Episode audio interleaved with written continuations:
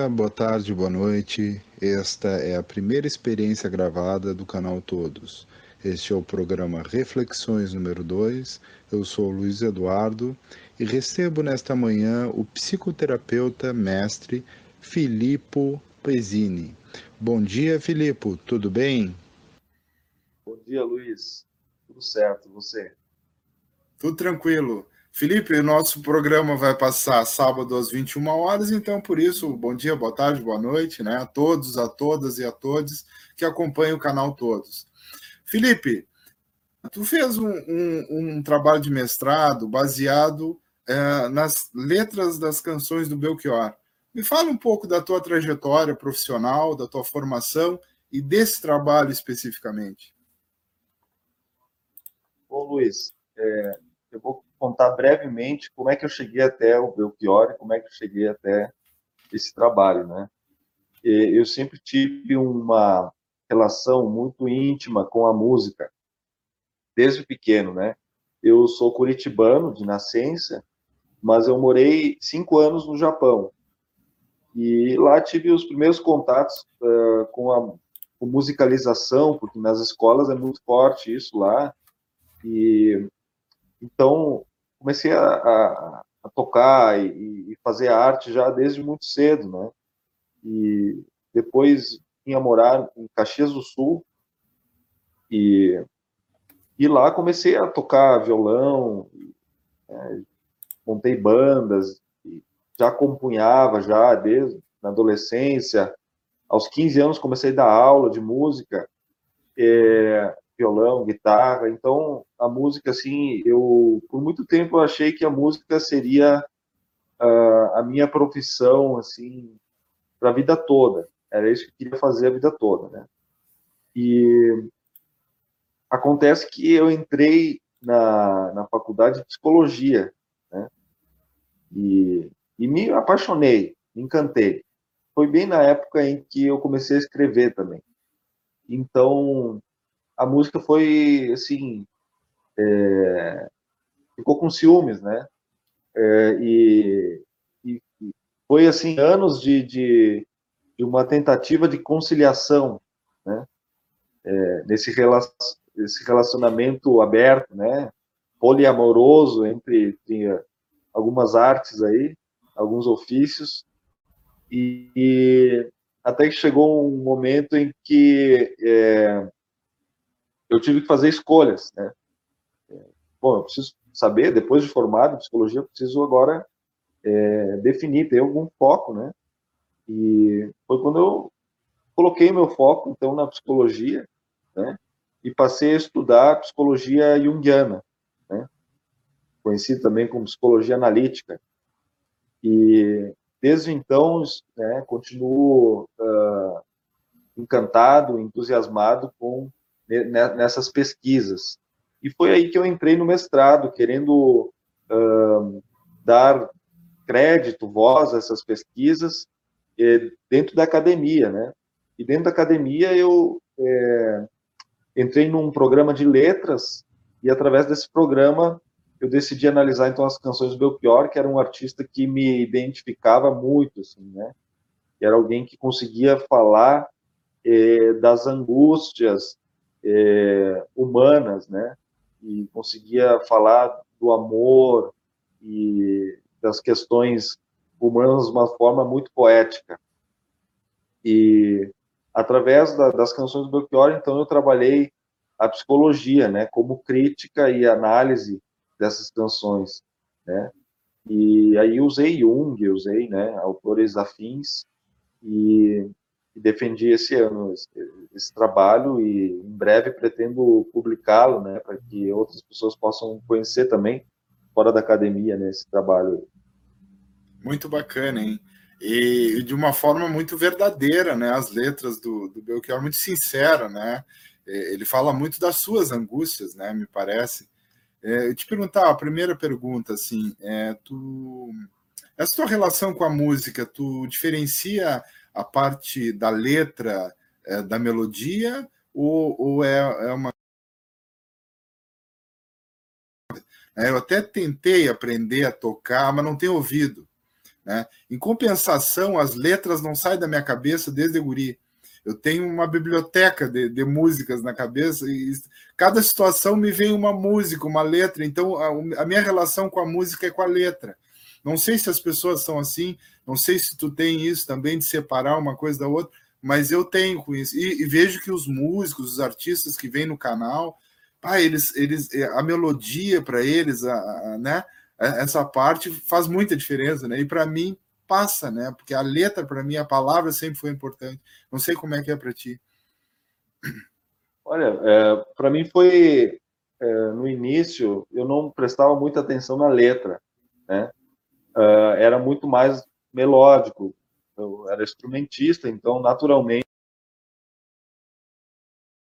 dia para os instrumentos e a música, né? Para ser bela para mim, então tinha que ter uma tinha que ter uma harmonia, tinha que ter uma melodia que, uh, que eu gostasse.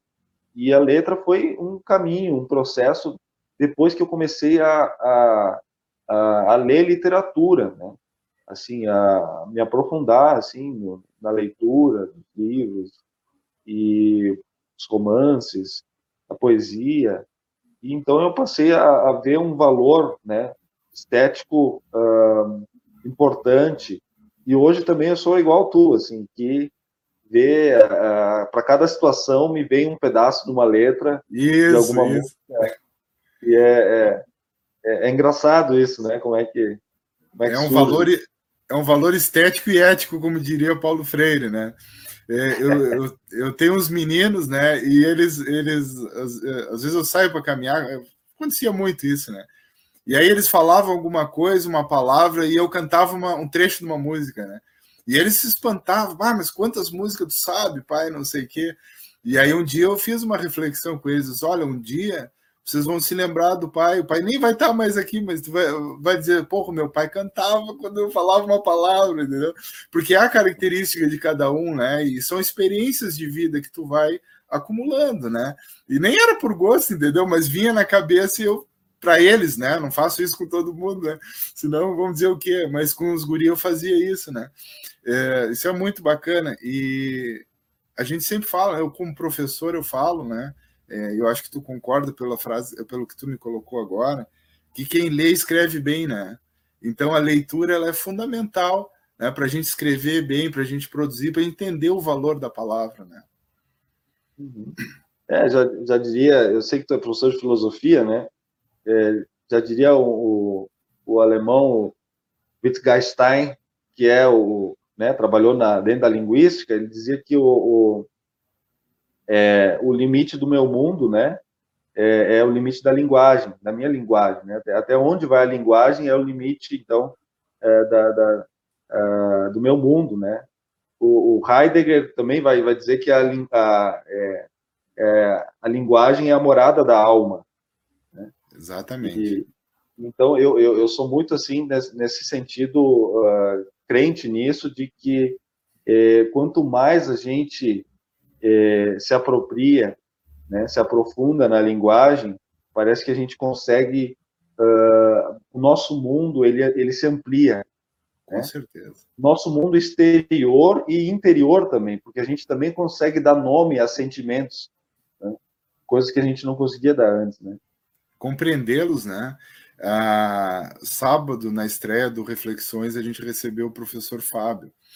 É, e ele é, viveu é, na Inglaterra, em Brasília, né, em Porto Alegre, em Pelotas. Hoje a gente está recebendo a ti, né, que nasce em Curitiba, vive no Japão, que é uma outra cultura né, oriental, né, com, completamente diversa e plural e interessantíssima, né, e vem para o Rio Grande do Sul. Né? Então, quer dizer, olha dois programas e olha a oportunidade de linguagem, de, de comunicação, de, de conhecimento né? que a gente vai é, construindo num, num, num canal que é isso, né? que é para todos, todos e todos, e para a gente construir esses aprendizados. É, me diz uma coisa: quem olha para fora sonha, quem olha para dentro desperta. Essa é uma famosa frase do Jung, né?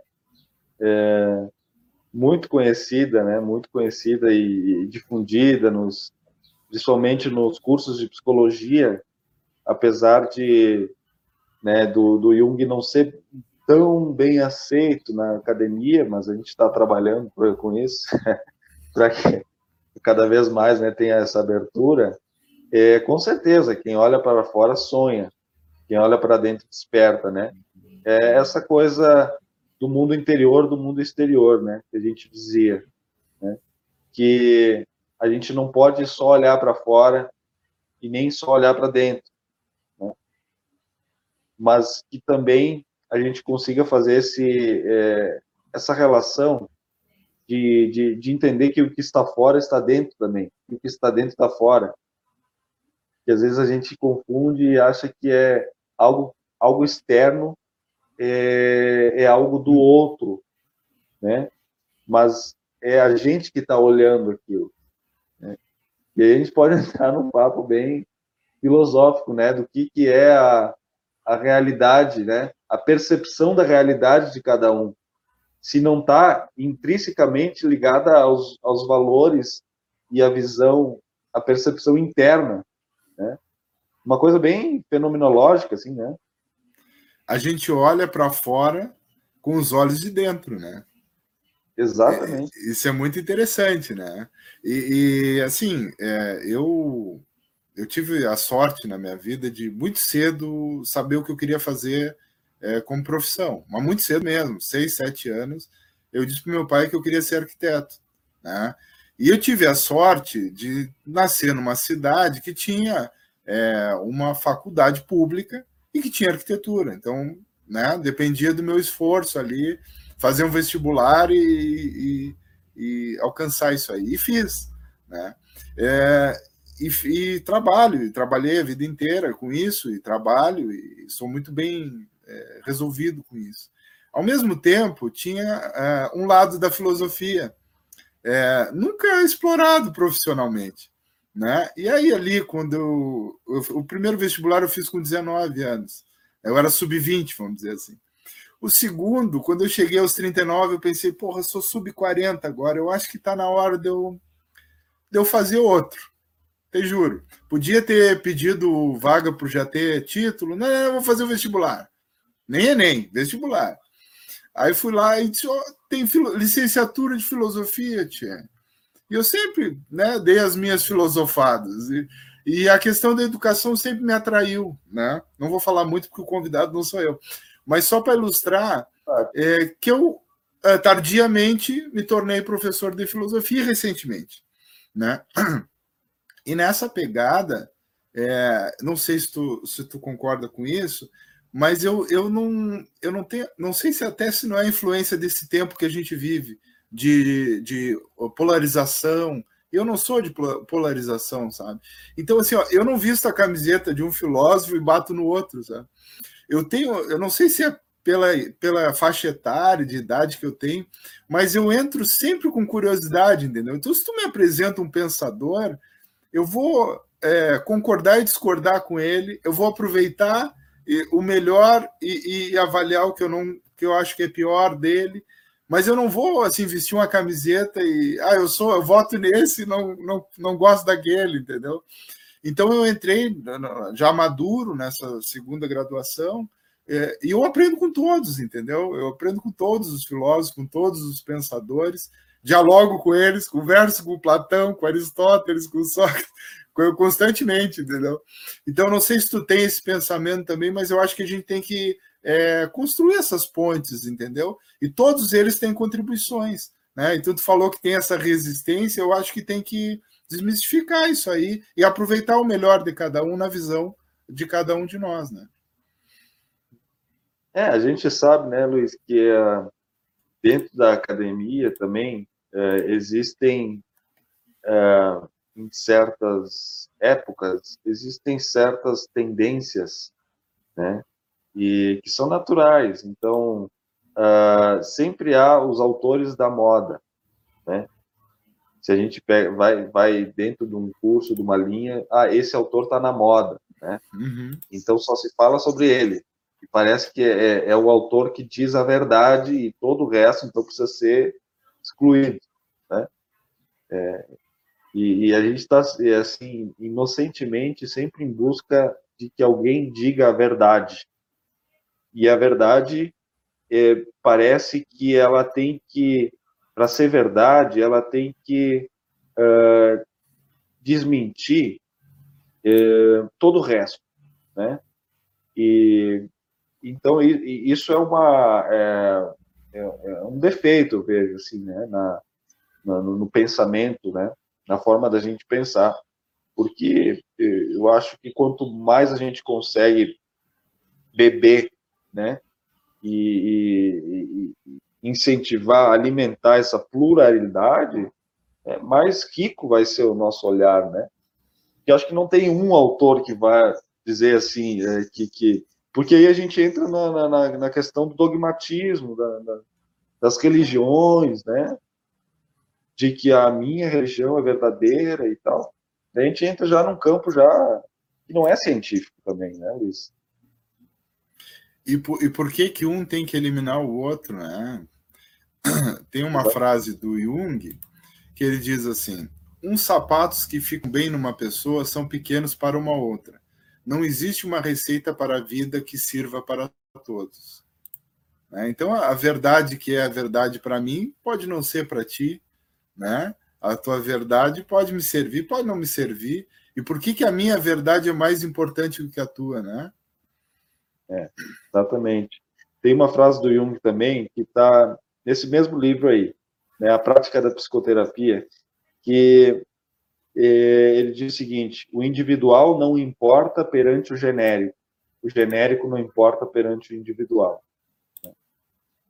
Ou seja, essas tentativas de construir uma regra né, para todos, é uma regra é, do coletivo, então você coloca no indivíduo. Uhum. E uma regra do indivíduo, você coloca no coletivo. E aí a gente, a, a gente acaba é, empobrecendo a subjetividade, né, que é individual. E também do coletivo também, né? São escalas diferentes, né? Aí eu trago a arquitetura para dentro da filosofia, né? Mas são escalas diferentes. Tu é um indivíduo e ao mesmo tempo tu é parte de um coletivo, né? E, e isso tem uma relação. Não é a mesma coisa, não são momentos, é, mas é ao mesmo tempo, né? E a gente tem que trabalhar isso de uma forma harmônica, ou pelo menos buscar um equilíbrio entre o indivíduo e o indivíduo no coletivo, né?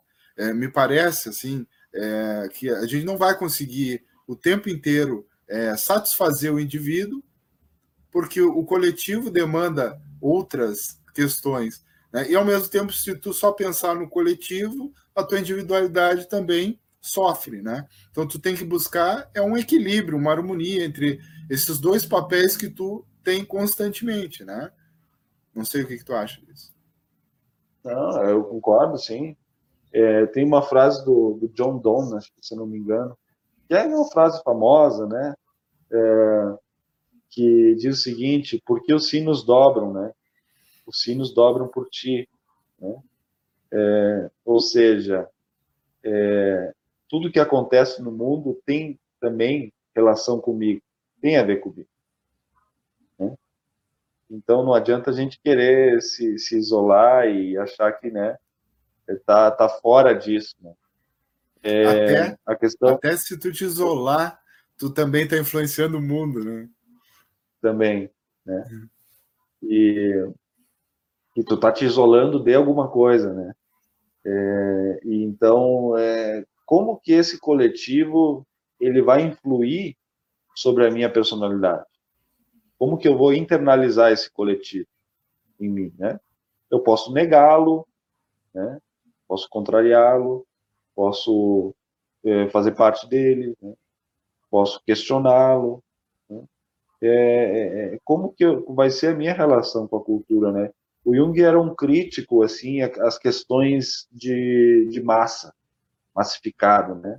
É, pensando em cultura, pensando em ideologia, ele era muito contra essas é, polarizações, como tu, tu mencionaste, né? É, porque ele acreditava que isso acabava é, empobrecendo o indivíduo, né? Porque o indivíduo ele precisava se tornar um indivíduo, né? É, dentro da, da, da matriz do pensamento junguiano, a, a, a, grande meta, a grande tarefa é tornar-se indivíduo, né? tornar-se alguém separado da massa, né? mas que também faz parte da massa, né? Faz parte do, do coletivo, nesse sentido. É, eu, eu, costumo dizer aqui no canal que não existe liberdade individual sem responsabilidade coletiva. Né? Então, é, é, eu, eu penso muito isso, sabe? Não só por essa questão de saúde pública, de vacinação, que é uma questão absolutamente coletiva, a gente não se vacina por nós mesmos, né? é uma falácia isso, é, porque tu está pensando é na sociedade, num conjunto, porque é uma questão de contaminação. Então, é basicamente é uma ação é, com cunho coletivo, né? É, embora salve a tua vida, sabe? te preserve, mas ela é muito mais coletiva do que ela é individual. E, é e eu penso isso, e eu penso isso na filosofia, sabe? É, de vida. É, primeiro, eu acho que tudo tem dois lados, sabe? Tem um lado bom e um lado ruim. Né? E o papel da gente é maximizar a parte boa, seja da pessoa, seja da cidade, seja do trabalho, seja do lugar, né? E minimizar a parte ruim. A gente tem esses. Não sei como Jung trabalha isso, mas a gente tem isso, sabe? Não adianta ser ingênuo e achar que aquela pessoa é maravilhosa, aquela cidade vai ser maravilhosa. Todo lugar, toda pessoa, talvez toda ação tenha um lado bom e um lado ruim. Né? E como a gente lida com isso no individual e no coletivo é que eu acho que faz a diferença nas nossas relações. Né? Então, essa questão, é, como o claro e o escuro, só existe o claro porque existe o escuro. Então, só existe a liberdade individual, na minha, na minha parca filosofia, se existe a, a responsabilidade coletiva. Senão, não existe. Não existe o claro sem o escuro, entendeu? Perfeito isso que tu, colo tu coloca, Luiz. O, é, na psicologia a gente tem a noção de sombra, né? É exatamente sobre isso, né? É que você, a sombra, ela te, te impede de ver os dois lados. Né? Você só vê um. E aí você quer combater o outro lado, é, ignorando que esse outro lado faz parte de você. E é, é, é isso que você citou, de ver o lado bom da pessoa, só vê o lado bom, é, ou só vê o lado ruim de uma cidade, né, e maximizar isso. Né. Esses dias, isso, isso me lembrou um, um, uma conversa que eu tive com meu cunhado, que ele dizia assim, já parou para pensar é, né, nessa, nesses jornais, né, nesses é, lugares que, que informam, é, que só, só trazem notícia ruim? Será que não acontece nada de bom no mundo? Eu me penso essa questão, que é uma questão meio óbvia, né? Mas que a gente para e pensa, será que a gente tem, nós enquanto né, humanidade, será que a gente tem, continua com, com sede de sangue? E o nosso pão e circo continua sendo a violência, as coisas ruins, a barbárie, a tragédia? Por que, que a gente tem esse fetiche, né? Por que, que, eh, por que, que uma coisa é, talvez uma notícia boa não, não, não venda, não, não capte a tanto a atenção do telespectador, né? Por que, que, uma, por que, que uma poesia não chama atenção, né? Uma nova canção não chama tanto atenção, mas a, a, a tragédia ela é a audiência certa, né? E, e, eu não sei tu, mas assim, eu tem dias que eu ligo a TV, eu vou para o computador e eu, eu preciso dar risada, cara. Eu preciso de uma série leve. Tem outros momentos que eu tô numa outra perspectiva, e se tiver tiroteio, bomba, beleza, não tem problema nenhum. Né? Mas eu acho que aí volta de novo o individual. Tu, tu, tu, tu, tem que saber de ti, tu tem que saber como é que tu tá, tem que saber o que, que tu quer naquele momento, entendeu? E ir atrás do que, do, do que tu precisa, né? Porque eu acho que é, temos uma responsabilidade coletiva, mas também temos uma responsabilidade com o indivíduo, né? Então, se tu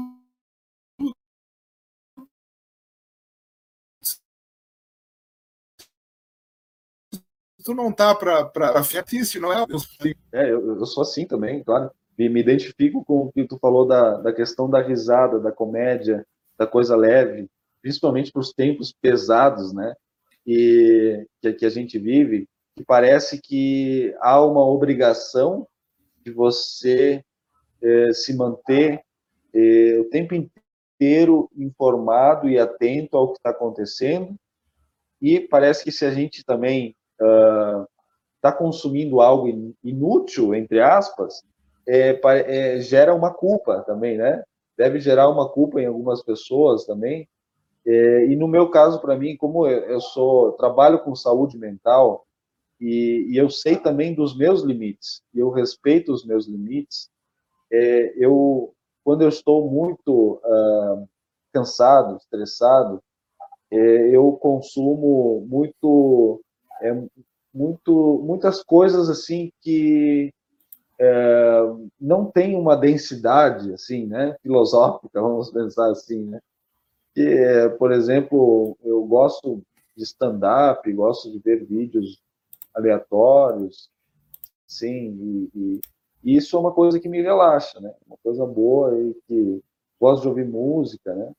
Gosto muito de ouvir música e colocar um disco ali no vinil e, e ficar curtindo, assim, sem, é, sem ter, é, colocar uma utilidade naquela minha atividade, né? Que a gente vir, se tornou muito utilitarista, né, Luiz?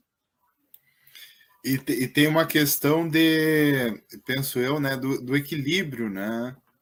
É, da gente buscar sempre o equilíbrio. Se tu está num momento é, de tensão, tu buscar um, uma, uma, uma, uma, um entretenimento que te baixa essa, essa adrenalina, né? Se tu tá num outro momento de relaxamento, tu, talvez tu busque um, né, um, algo que mexa contigo de uma outra forma, seja no entretenimento, seja no trabalho, seja. Eu acho que o, o, a busca do equilíbrio é o papel do ser humano, né? É, não ficar se, né, tão calmo nem tão estressado, né? Mas sempre buscar um equilíbrio. E tem momentos de estresse, tem momentos de calmaria. Então, jogar um pouco para o lado contrário, né? Se está claro, jogar um, uma sombra. Se está escuro, ligar uma luz, né? Exatamente. Acho que é o desafio é esse equilíbrio mesmo, né? E vamos ao vamos ao Belchior, então. Minha alucinação é suportar o dia a dia e o meu delírio é a experiência com coisas reais? Acho que é, você escolheu bem essa frase, né, no momento da, até do assunto anterior, né, porque tem a ver com isso, né, é, a minha, minha alucinação é suportar o dia a dia, né, é, ou seja, é, o dia a dia é, é algo que é um desafio, né, é, tu, tu, enxergar a realidade e, e tu não conseguir, então, imaginar. Porque ah, eu, essa, essa, esse verso do Belchior, ele me parece que é uma alfinetada, uma crítica, né? É, há um momento em que foi composta a música, em que existia é, esse direito assim ao delírio, à alucinação, como uma forma de negação da realidade, né? É um momento de é um, do movimento hippie, né? Ah, da tropicália, um momento em que existia uma, uma juventude, né? Que estava experimentando drogas, é, prazeres, e que, de certa forma, isso tudo negava, né? Fazia, então, é, uma negação daquilo que estava acontecendo no dia a dia e, e, também uma crítica quase classista, assim, né? De tipo, de quem pode fazer isso? Né? O Belchior, ele se coloca muito nesse lugar de, do nordestino retirante que sai de lá, de, de, de Fortaleza, é, do Ceará e, e vem para uma cidade grande, né, do eixo Rio-São Paulo, e vem sem nada, sem dinheiro, sem parentes importantes, né? Vindo é, do interior. Vindo do interior. É, e ele vem para a cidade, vai morar na rua, como ele conta, né, na, na música. Vai morar na rua, o policial o aborda, né? E, e, essas são histórias que, que, que, com certeza ele se inspirou na, na biograficamente, assim, né? É, então havia uma revolta também é, com é, com com as pessoas que é, negavam essa realidade, né? Negavam a realidade por por não precisarem passar por isso, né? Por terem é, condições de, de de ficarem então só no mundo das ideias aqui para citar Platão aqui, né? E, e, muda a realidade, muda o tempo e muda as pessoas, né? É, tu vê que nesse período aí era um período forte de contestação, né? De, de, de, de busca da liberdade até pela alucinação, né? De fugir da realidade, né? E aí agora a gente vive um período de, vamos dizer, certa liberdade, se ela não é completa, porque eu acho que a liberdade nunca é completa, a gente, assim como a justiça, a gente sempre está procurando, assim como a saúde, a gente sempre está buscando, alguns conscientemente, outros não tão conscientemente, mas são conceitos que a gente não, não tem, domina e, e pronto. Não, é, a vida é, é altos e baixos e constantes buscas, né? Então a liberdade eu acho que é sempre um, um, uma perspectiva, uma meta, né, que a gente luta a vida inteira por ela e com a, a devida responsabilidade que eu falei coletivo. Mas se tinha menos liberdade, com certeza, né, muito menos na ditadura, tinha um aparato estatal muito mais violento, não sei também, porque eu, na questão de, da periferia, hoje o aparato estatal é bem violento também, mas, mas havia a, a questão institucional da ditadura né, e da censura, enfim. É, e, e aí a, a, ideia coletiva, a ideia da, da, dos artistas, né, que sempre foram parabólicas da coletividade, né, de compreender e sentir a, a, população, né, era da liberdade, era da alucinação desta realidade. Né? E hoje, não sei se, se, se, se pelo, pelo distanciamento histórico do tempo, se a liberdade essa que a internet nos trouxe, porque traz liberdade, traz responsabilidade, que muitos ignoram, né? mas essa sensação de liberdade né, já começa, começa a surgir, é, e aí eu acho que, de novo, a vida busca o equilíbrio. Né? Quando tu não tem liberdade, tu pensa em liberdade e luta por liberdade. Quando tu tem liberdade, parece que tu é, malucamente diz assim, não, mas podia ser um pouquinho mais preso ter liberdade demais, né? Então é, é só assim para me explicar alguém querendo a ditadura, entendeu? E principalmente se manifestando por uma ditadura, entendeu? Onde não teria manifestação, né? Então eu queria te ouvir um pouco sobre isso, essa relação do tempo e da, da, do contraditório, da busca sempre da vida por um equilíbrio, né? É, a homeostase, né? Tu vê que o nosso próprio corpo, a própria natureza, é, ela busca o equilíbrio natural. É algo da natureza. E, e nos tempos, né, uh, se a gente estudar um pouco, pouco, de história, a gente vai ver que é, é, essa manutenção, é, essa tentativa de equilíbrio, ela sempre aconteceu.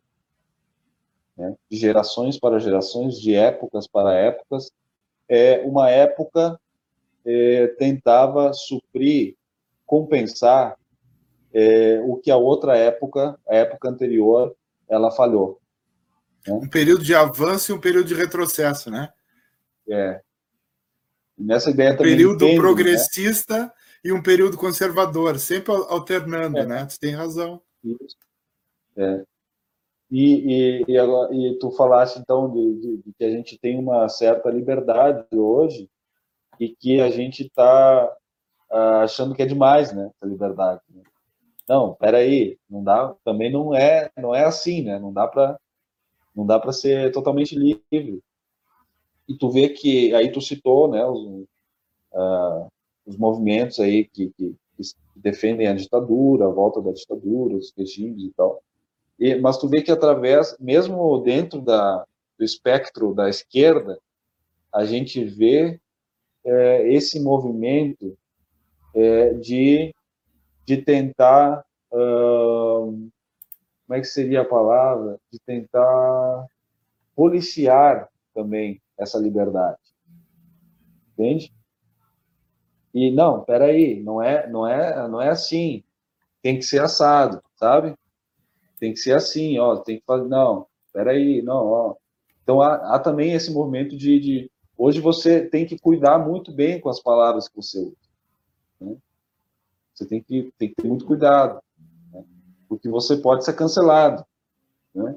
Há esse medo coletivo que eu tenho certeza que eu tenho muitos amigos artistas e que nos, pró né, nos próprios artistas, nos pensadores, é algo que é, faz é, eles pensarem nisso e isso acaba influindo na criação. É uma censura, né? É uma censura também. É uma censura. E, e, e, isso acaba isso acaba uh, nos é, empobrecendo, né? A nossa a nossa arte, nossa criação, nosso pensamento. Porque aí, se, se só dá para fazer de uma forma, é, e não dá para fazer de outra, então eu vou, né, eu vou fazer só dessa forma. E é o preço da vigilância, né? A gente vive vigiado, a gente vive num Big Brother, né? A gente, a gente produz conteúdo para ser vigiado, né? Então é. Até, até nessa conversa aqui, né?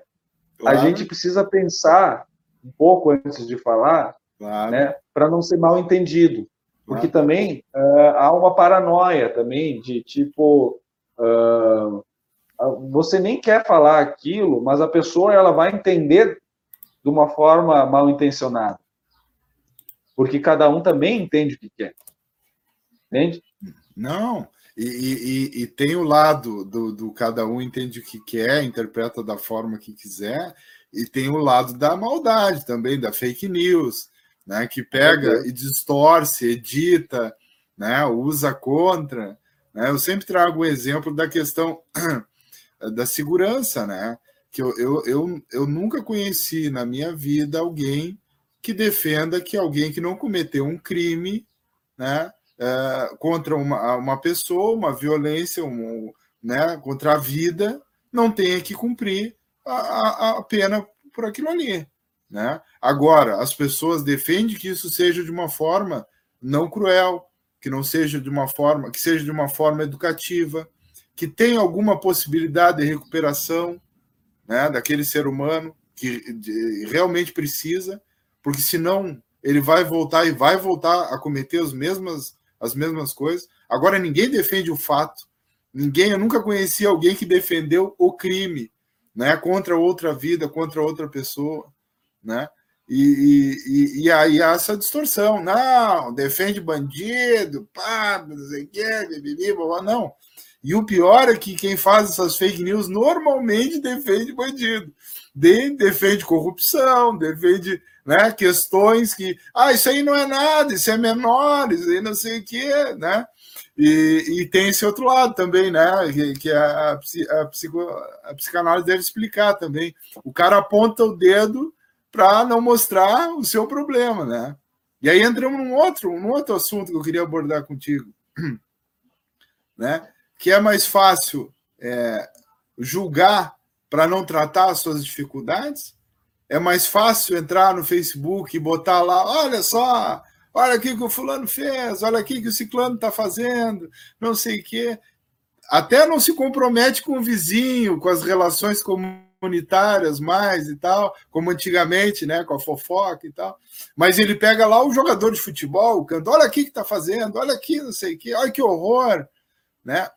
Não está ocupando tempo demais da sua vida, falando, questionando os outros, dando opiniãozinha para cá de assunto que nem domina, né? Nunca jogou uma bola, nunca tocou uma música, nunca não, não, não sabe a trajetória, o que, que passou e tal para não tratar das suas dificuldades, porque vida é dificuldade, é tratar das dificuldades, né? Viver é sobreviver também, é buscar evoluir, né? Então, eu tenho esse pensamento, não sei o que, que tu pensa sobre isso. Pois é, né, Luiz, concordo, concordo contigo. É, eu lembrei é, de, um, de, uma música do, do, Raul Seixas, né, que ele canta assim, né, é, é, sempre mais fácil achar que a culpa é do outro, né, evita o aperto de mão de um possível aliado, né, é, e, e, e, fala sobre isso, né, de, de ser mais fácil realmente, né, de ser quase que uma defesa, um mecanismo de defesa, assim, é, você é, coloca você é, escolhe um bode expiatório, né, como aconteceu né, na nossa política, a gente escolheu bodes expiatórios, tipo, é, para culpabilizar toda uma situação complexa, né, e então a gente define um inimigo. Definir um inimigo, então eu não preciso mais, é, eu estou eximido de olhar para minha sombra, os meus defeitos, porque eu jogo tudo, então, nesse inimigo. Né? E, e, me coloco do lado do bem. Né? Me coloco do lado da família, me coloco do lado da, de, de Jesus Cristo, de Deus acima de todos, de tudo. E então aí, aí, aí fica realmente complicado porque é, vira então uma uma realidade do Saramago, né? Do ensaio sobre a cegueira. E, e, e, aí tu, a questão do mito já é complicado, né? Porque a gente evoluiu enquanto humanidade, né? Para não, não, não ficar dependente de mitos, né? E, e essa questão é, é, muito séria, né? Não só na, na, na questão uh, federal, mas estadual, municipal, né? porque, via de regra, se escolhe cada vez pior. Né? Via de regra, está se elegendo pessoas que, que nas eleições dizem que tem a solução, que são mais qualificadas que o outro, assumem em janeiro e diz que está tudo quebrado, tudo devastado, né? e que não tem nada o que fazer. Mas o que é isso? É uma é distopia completa. De outubro a janeiro. E o sujeito se colocou numa condição dizendo que ele resolvia. Mas é um estelionato. Né? Eu não acredito em mito, mas ele, na condição de candidato, ele disse que tinha solução. Né? E como é que passa quatro anos e ele vende uma companhia de água que dá resultado que, responsa, que, que, que permite que as pessoas tenham saneamento numa, numa pandemia. Por quatro anos ele foi incompetente e fez aquela companhia dar prejuízo, fez as tarifas subir, está dizendo que não tem capacidade de gestão. E ele agora almeja ser um cargo federal agora. Porque agora ele é a solução para o Brasil. Né? Então, que distopia é essa que a gente vive da realidade? Seja no município, no estado, no país, que as pessoas acreditam nisso, emprestam, e, e também acho que tem relação com isso que tu falou. Elas abrem mão da sua responsabilidade. Elas dizem, oh, é tudo com mito, é tudo com o governador. Eu acreditei nele. Não tem que fiscalizar, não tem que questionar. E aí o sujeito é prefeito, depois ele vira governador, depois ele vira presidente ou ele é deputado por 28 anos, não fez nada, absolutamente nada, a não ser corrupção, rachadinha, né? emprego para miliciano, homenagem para miliciano.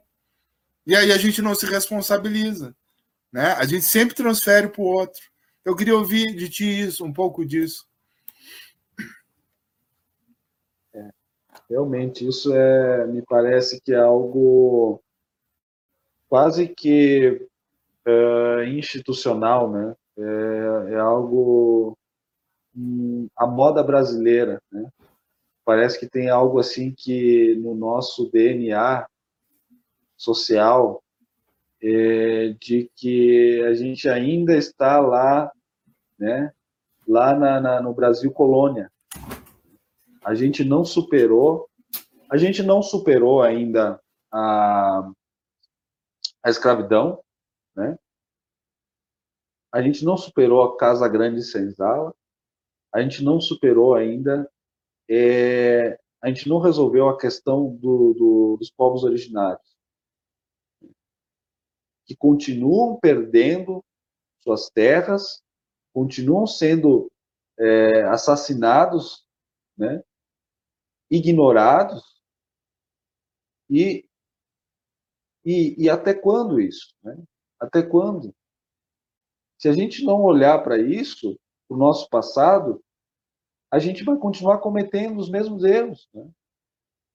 A gente precisa fazer esse resgate né, de, de, de memória, de, de, de, ancestralidade, saber de onde a gente veio, o que, que aconteceu, né? e fazer essa crítica. Não, mas peraí, é o que, que aconteceu lá? Os, os, os, portugueses chegaram aqui, é, colocaram a, um, a, colocaram força uma língua, uma religião, né? dominaram as terras, dividiram as terras aqui e e tá tudo bem? Peraí, assassinaram milhares, milhões de indígenas, né? Que eram, eram assim, os, os, é, os habitantes, né? Os habitantes daqui dessa terra. Né?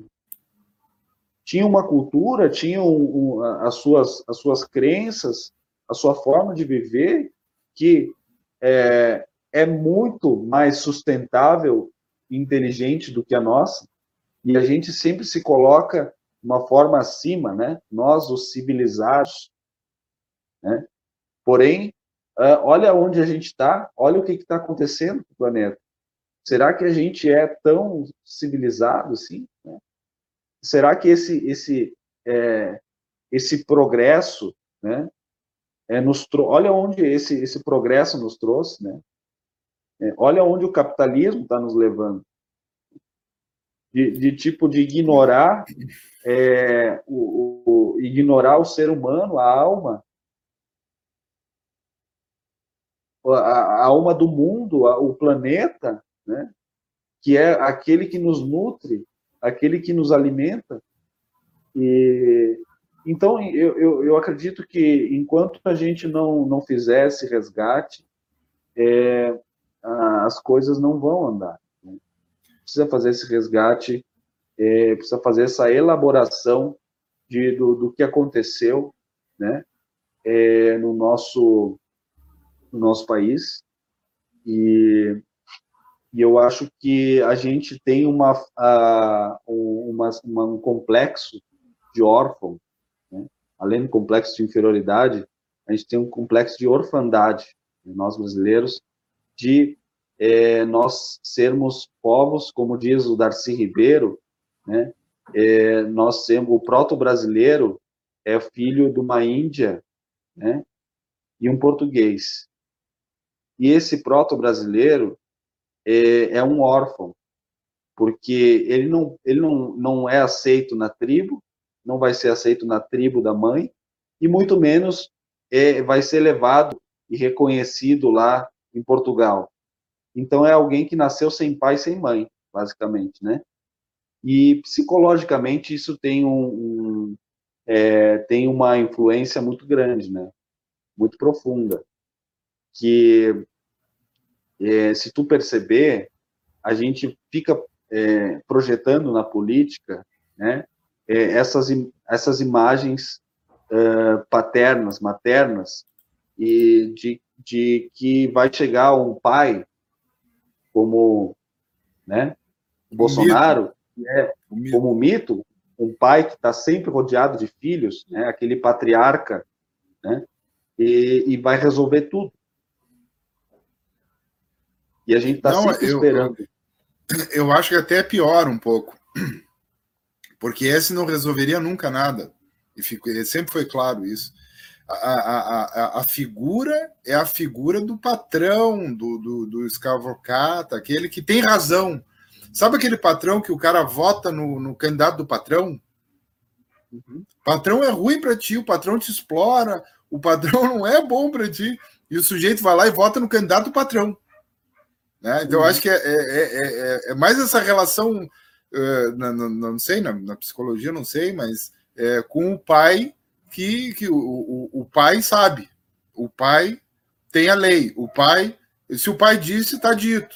Entendeu? Não avalia se é bom, se é ruim, se está certo, se está errado, se vai cuidar, não vai cuidar. Esse pai nunca cuidou, entendeu? Esse pai só cuida do seu, do seu ninho ali, dos seus negocinhos pequenos, entendeu? Nunca foi. Nunca foi. E tu sabe, né? e não sabe, Luiz, e na, essa... hum. na, desculpa te interromper, é, na, na psicologia, né, na psicanálise, é, quando a gente entra numa análise, a gente precisa, né, para se tornar adulto, a gente precisa fazer uma morte simbólica desse pai. Né? E tem, a gente tem várias imagens de pai. Tu citou, tu citou uma imagem de pai que é aquele, aquela imagem clássica, né? Aqui do pai, é, assim, preconceituoso, imperativo, autoritário, né? É, o patrão, né? E o senhor de engenho, né? É, então, a gente precisa fazer essa morte desse pai. Quando você, você tem um filho, por exemplo, quando você é pai, você precisa deixar de ser filho para ser pai. Porque aí você vai assumir agora as responsabilidades, né? E tornar-se adulto é isso, né? Então, eu penso que na, nessa relação política também deveria fazer essa elaboração, né? essa passagem, esse rito de passagem, é, de da gente começar também a se responsabilizar mais, né? É, porque nem sempre o pai te representa, né? Eu acho que esse não é não é o papel do, do gestor, né? O gestor ele tem que ouvir e buscar soluções que contemplem a maioria das pessoas.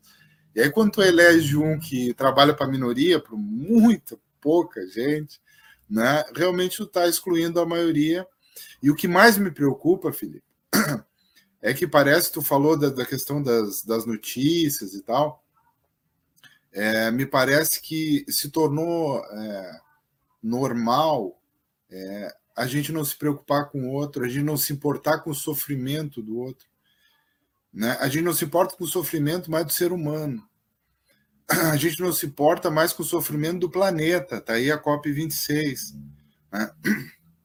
Tu morou é, no Oriente, no, no, no Japão, é, e, e se tu olha lá a cultura dos caras, olha um vídeo como é que eles prepararam as escolas para receber as crianças. Passa por máquina, por não sei o que, e, e, e arzinho para descontaminar, e não sei, tudo organizadinho. Aqui se passou um ano e meio, o governo do estado não botou água nas escolas não preparou máscara, não teve um treinamento de equipe para receber as crianças e adolescentes. Né? Então, é, no Japão, é, eu já vi isso várias vezes, tu deve ter visto isso também. É claro que tu viu. É, no Japão ou nos países lá, né? É, o, o, o, quando uma empresa a empresa de picolé lá aumentou 5 centavos o preço do picolé, que não subia há 30 anos, porque subiu os custos. O dono da empresa faz um vídeo pedindo desculpa para o consumidor. É, então, é, tem uma responsabilidade com o coletivo, cultural, né? e que os povos originários nós tinham também. E ainda tem, ainda, né? E a gente perdeu isso, né? A gente perdeu isso. E a gente vai precisar recuperar. Isso e as relações comunitárias, eu sempre falo.